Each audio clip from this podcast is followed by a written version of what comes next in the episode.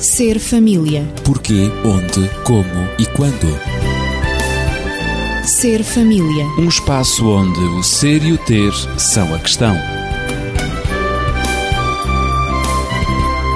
Ser família. Um mundo a conhecer.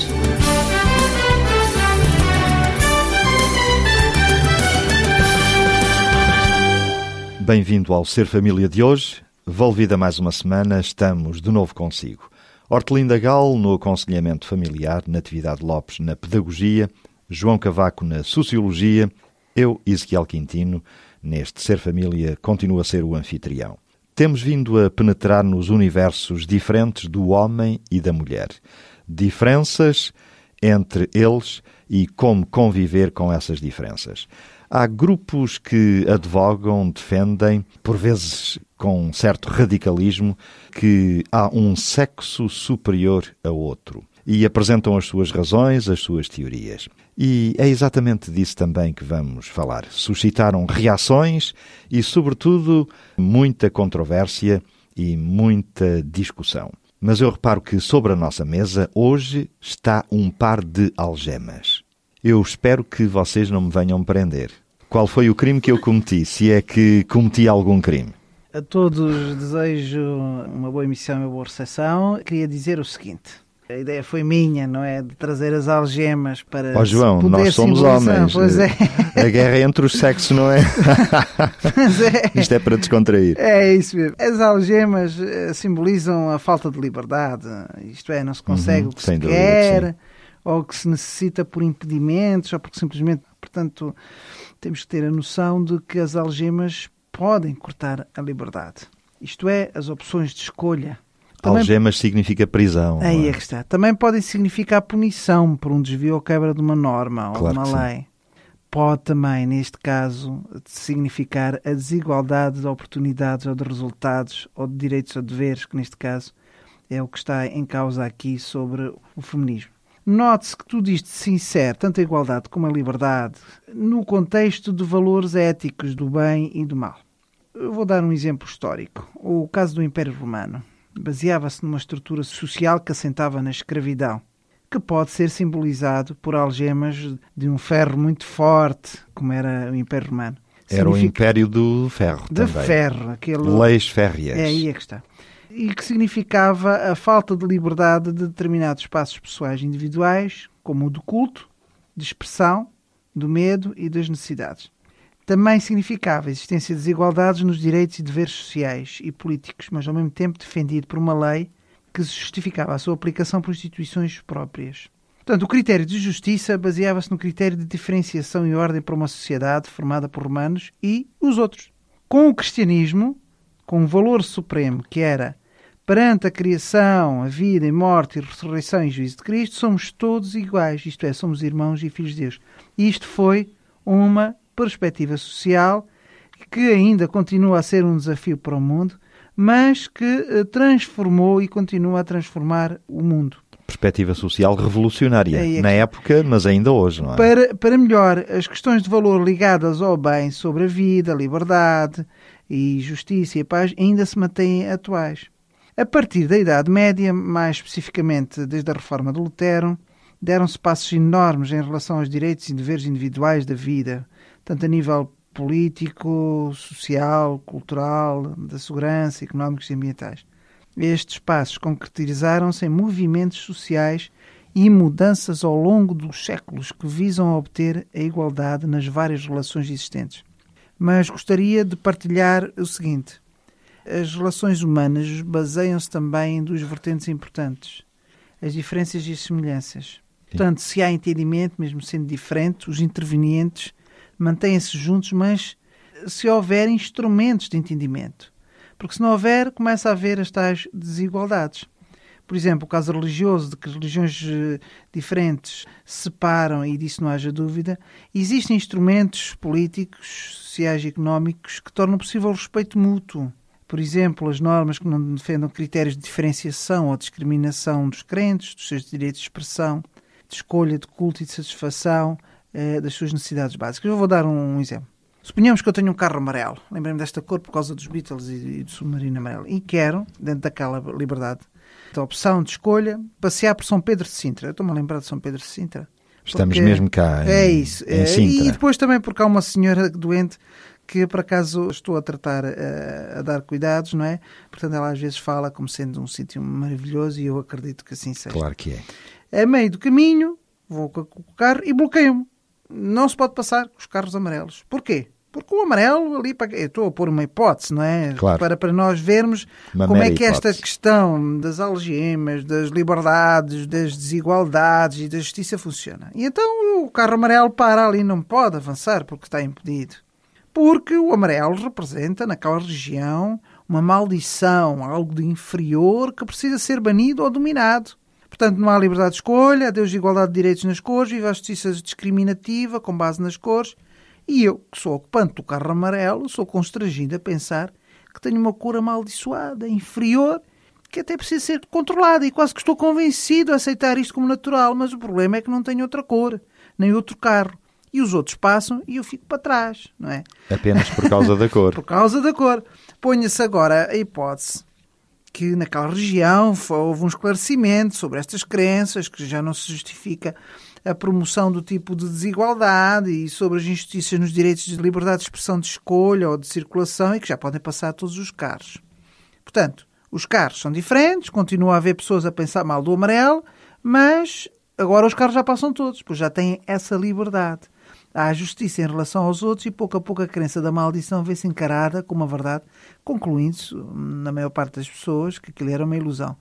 No entanto, as pessoas mantêm a sua liberdade de escolher eh, e acreditar naquilo que quiserem, mas isto, em termos coletivos, não lhes dá a capacidade para interferir na liberdade dos outros com critério de justiça normativa. Em suma, já não vai haver legitimidade para esta crença passar a ter efeitos de norma ou de lei. A questão que se levanta é saber como é que isto se aplica ao relacionamento entre homens e mulheres, que daqui um bocado abordarei, mas gostaria primeiro de ouvir aqui a opinião. Também a opinião das senhoras, não é? Uma vez que, sem dúvida, que estas algemas, provavelmente, eu ia perguntar, será que a mulher, as mulheres, sentiram as algemas ao longo da história? Sim, eu penso que as algemas são uma imagem muito forte. Adequada, não é? Também. Mas muito adequada à experiência que as mulheres têm vivido ao longo da história. É uma Durante história séculos. não só de séculos, mas de milénios. Sem Uma história de milénios em que estas algemas representam o arrastamento, eh, a paragem, a estagnação da mulher, do seu desenvolvimento como pessoa, a todos os níveis. Relegada para Eh, segundo plano. Para segundo, ou terceiro, ou quarto plano, não é? Ou se calhar sem nenhum plano mesmo. Olhada muitas vezes como um ser inferior. Inferior, exatamente, como um ser inferior. E vemos que as mulheres pagaram caro o seu lento, o seu emergir desta situação, A sua é? reação foi lenta, não é? Lenta, E ainda lenta continua a ser. Lenta e penosa, E penosa. e pagaram um preço demasiado caro. Elevado. Não podemos esquecer-nos que hoje, quando comemoramos o Dia Internacional da Mulher, no dia 8 de março, este dia foi um dia de massacre. Não é?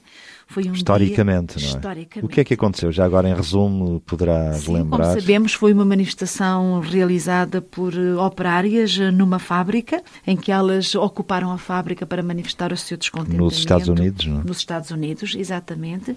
Manifestaram o seu descontentamento eh, pelas más condições de trabalho, para re- reduzir a carga horária, para terem melhores salários. E os patrões desgostosos com isso, não é? Irritados, acabaram por fechar a- a fábrica com as mulheres lá dentro e puxaram-lhe fogo.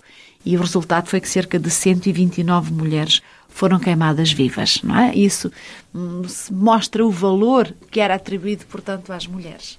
Muito baixo, não é? Natividade? Estas algemas falam do muito que a sociedade perdeu por ter considerado a mulher inferior ao homem. Sobretudo em várias áreas. E na educação, a mulher, que era na grande maioria uma pessoa iletrada, ela era a educadora, praticamente a educadora exclusiva dos filhos.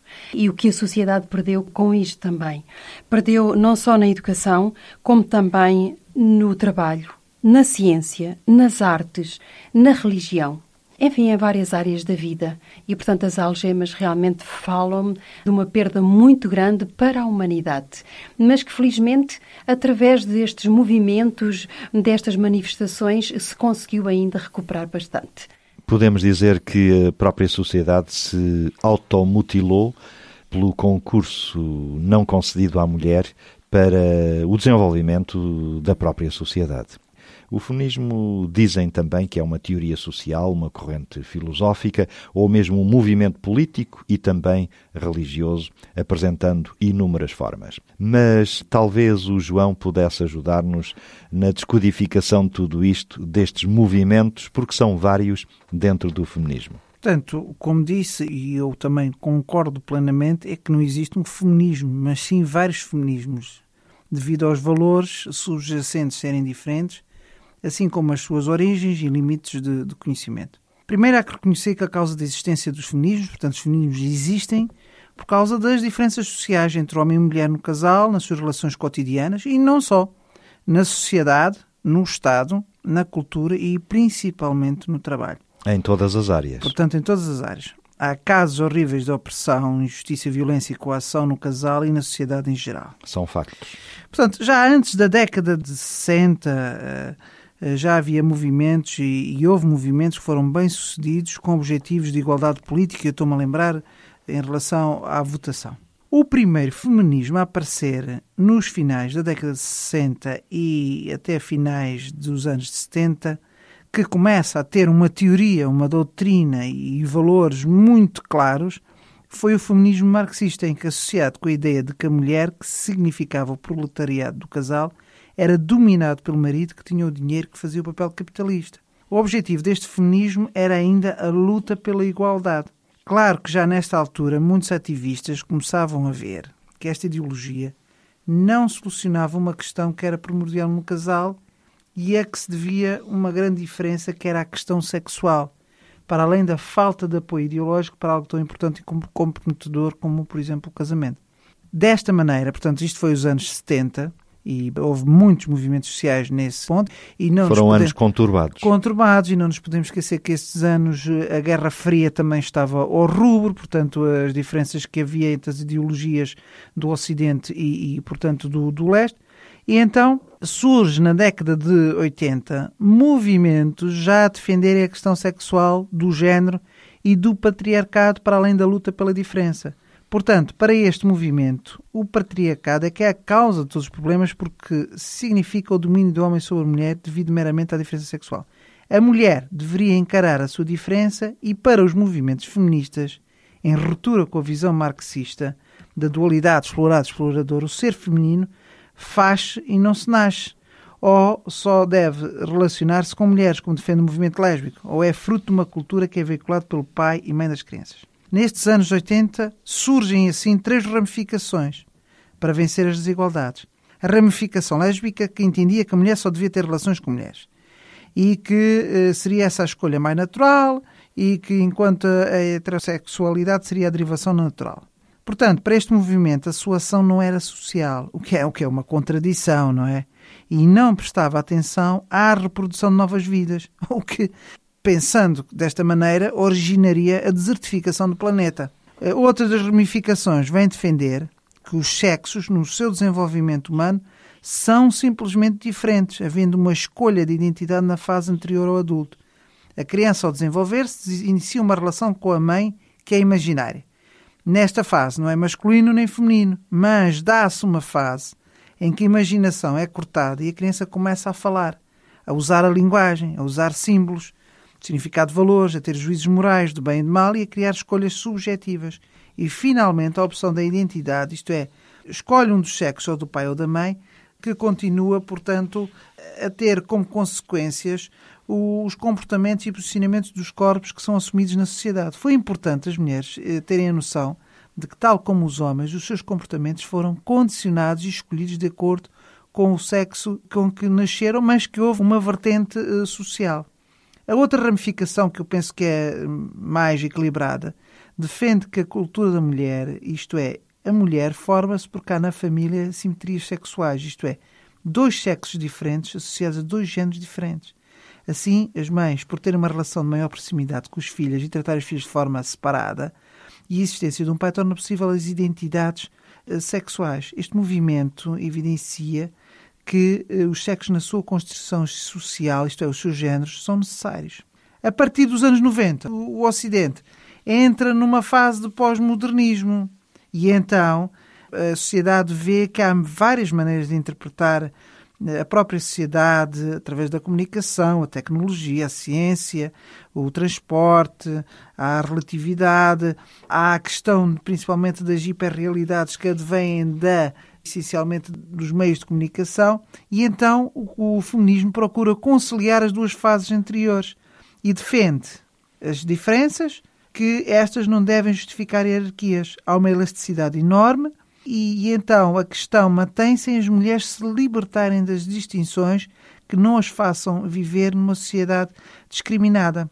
Portanto, há uma preocupação não só com a igualdade, mas também com a diferença e, e portanto, que não podem ser portanto, vistas, no, no, tanto uma como a outra não podem ser extremadas. Portanto, os serem mulheres tende a libertarem-se de uma visão masculina, mas ao mesmo tempo a exercerem o seu papel de mulheres, de esposas, de mães, de cidadãs e de profissionais. Mas o problema existe, o problema subsiste, quando o tipo de liberdade não consegue viver em conjunto com as diferenças do homem e da criança. E voltando à história do carro amarelo, o carro feminista passou os obstáculos, mas pode ir pela estrada com excesso de velocidade e despistar-se. É que a liberdade tem também princípios. E, e três deles essenciais é que não se ultrapassa a si mesmo, nem despreza as outras liberdades e vive em igualdade e justiça. Estes movimentos feministas, de facto, foram em reação à opressão, às algemas colocadas sobre a mulher, não é? E aprende-se efetivamente com estes movimentos mas eh, também julgo que aquilo que deduzimos do que foi dito já é que não podemos cair ou aceitar extremos ou excessos.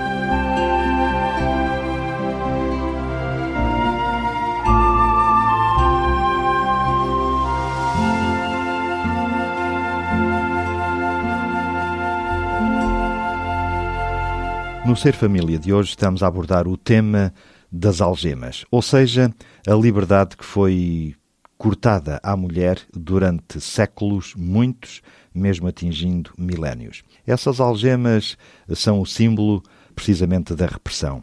As mulheres reagiram e nasceram assim vários movimentos, denominados feministas.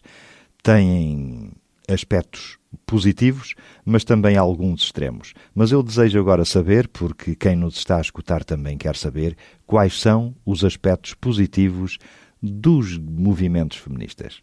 houve efetivamente algumas mudanças nas sociedades ocidentais depois desses movimentos, como, por exemplo, o casamento civil, o direito ao voto, o direito ao divórcio, o crescimento das oportunidades de trabalho para a mulher e o controlo sobre o próprio corpo da mulher em questões de saúde.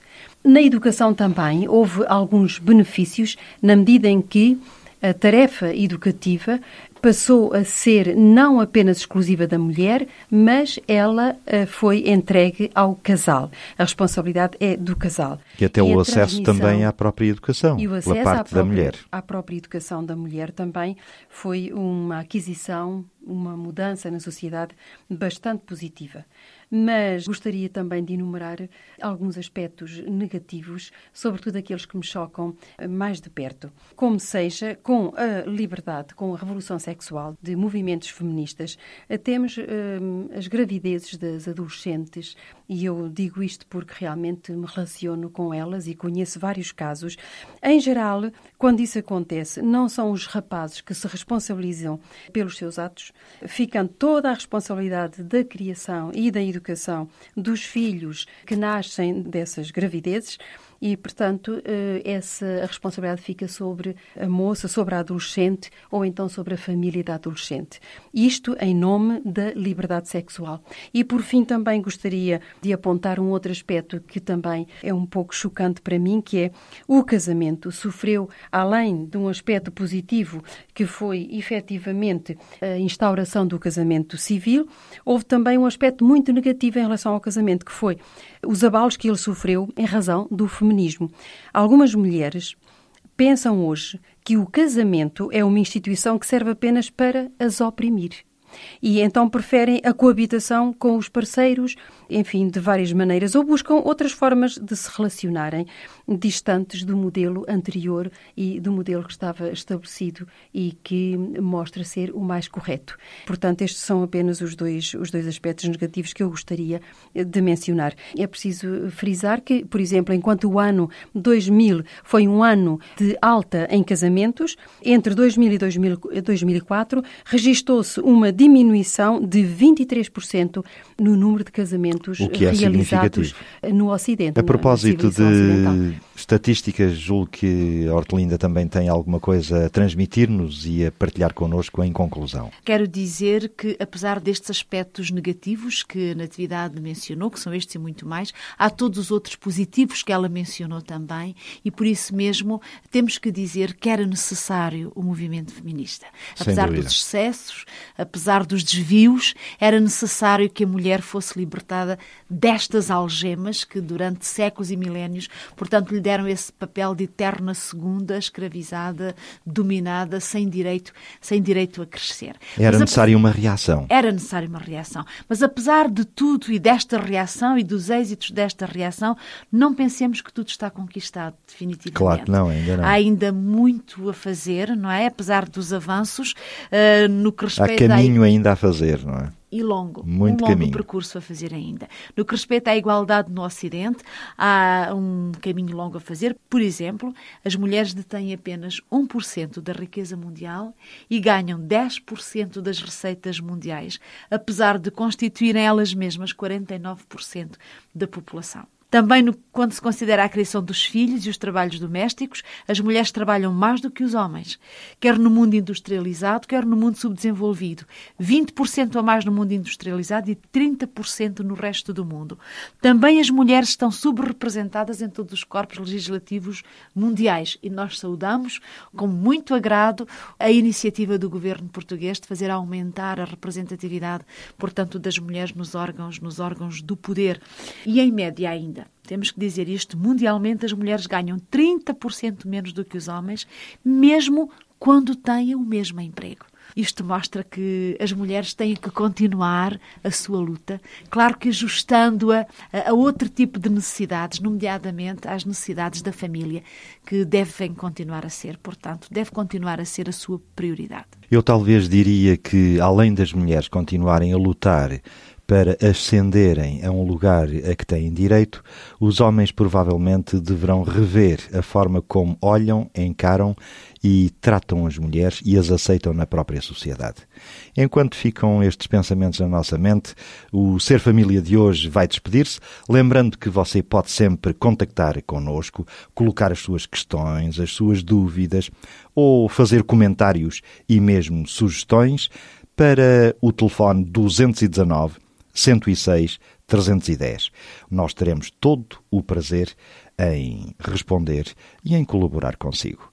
Tenha uma boa semana. Na próxima estaremos aqui novamente. Hortelinda Gal, Natividade de Lopes e João Cavaco e Ezequiel Quintino. Ser família. Porquê, onde, como e quando. Ser família. Um espaço onde o ser e o ter são a questão. Ser família. Um mundo a conhecer.